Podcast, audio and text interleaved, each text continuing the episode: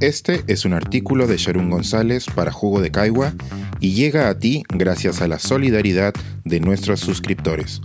Si aún no estás suscrito, puedes hacerlo en www.jugodecaigua.pe.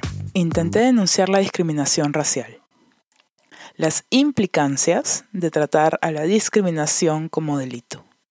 La noche que nombré explícitamente a una congresista de la República en uno de mis tweets, recibí un tipo de violencia desconocida para mí. No es que no supiera del acoso en Twitter, ni que jamás hubiera experimentado discriminación racial. Es solo que nunca había estado en la intersección de ambas expresiones de violencia. El objetivo de mi pregunta inicial en la plataforma era interpelar a un sector de la sociedad que trata como un bloque homogéneo a todas las personas afrodescendientes.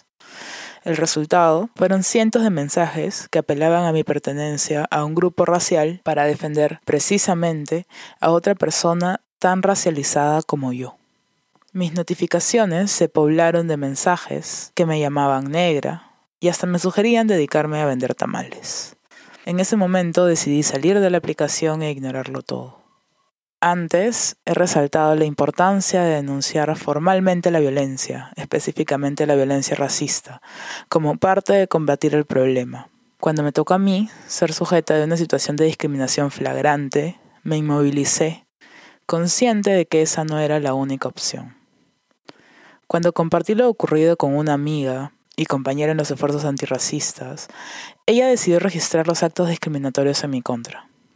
El viernes pasado recibimos el mensaje de la plataforma Alerta contra el Racismo sobre el reporte realizado el 20 de julio del 2021 respecto a un presunto acto de discriminación. El equipo de esta iniciativa del Ministerio de Cultura informaba que, abro cita, se habría presentado un trato discriminatorio debido a que se realizaron comentarios sobre una persona en razón de sus rasgos fenotípicos y a la pertenencia a una etnia, lo cual denotaría un menosprecio o subvaloración de su identidad étnica cultural.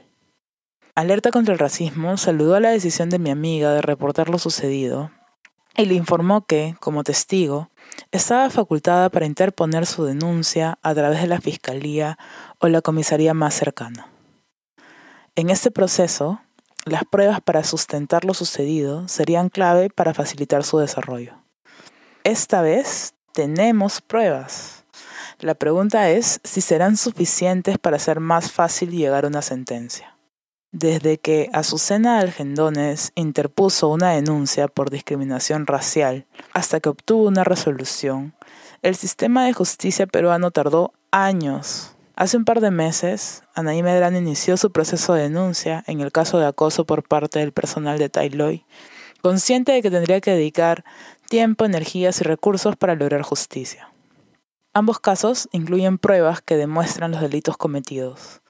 En este sistema, y sobre todo cuando los derechos de las poblaciones minorizadas son vulnerados, se trata de perseguir a la justicia en lugar de recurrir a ella. En mi caso, Alerta contra el Racismo me ha informado que corresponde al Ministerio Público formular la respectiva denuncia, de oficio o a pedido de parte. El correo electrónico de alerta confirma que la discriminación puede configurar un delito, pero no inicia ningún proceso, ni se ofrece a hacer seguimiento. Más allá de sentirnos validadas, mi amiga y yo quedamos con nuevas interrogantes que no podrían esperar otras cinco semanas para ser resueltas. Nunca he puesto una denuncia. De hecho, me da pánico solo pensar en ir a decirle a un policía que quiero iniciar un proceso porque alguien me llamó negra. ¿Acaso no es eso lo que eres? Seguro se preguntaría. O se reiría en mi cara. Esta vez me toca vivir en primera persona el camino para transformar en ilegal algo por mucho tiempo naturalizado. No, no soy negra. Soy racializada como tal.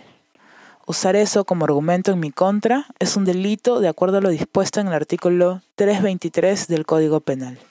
Aún me mantengo escéptica ante la posibilidad de que los actos en Twitter puedan ser procesados por el Ministerio Público o el sistema de justicia en general.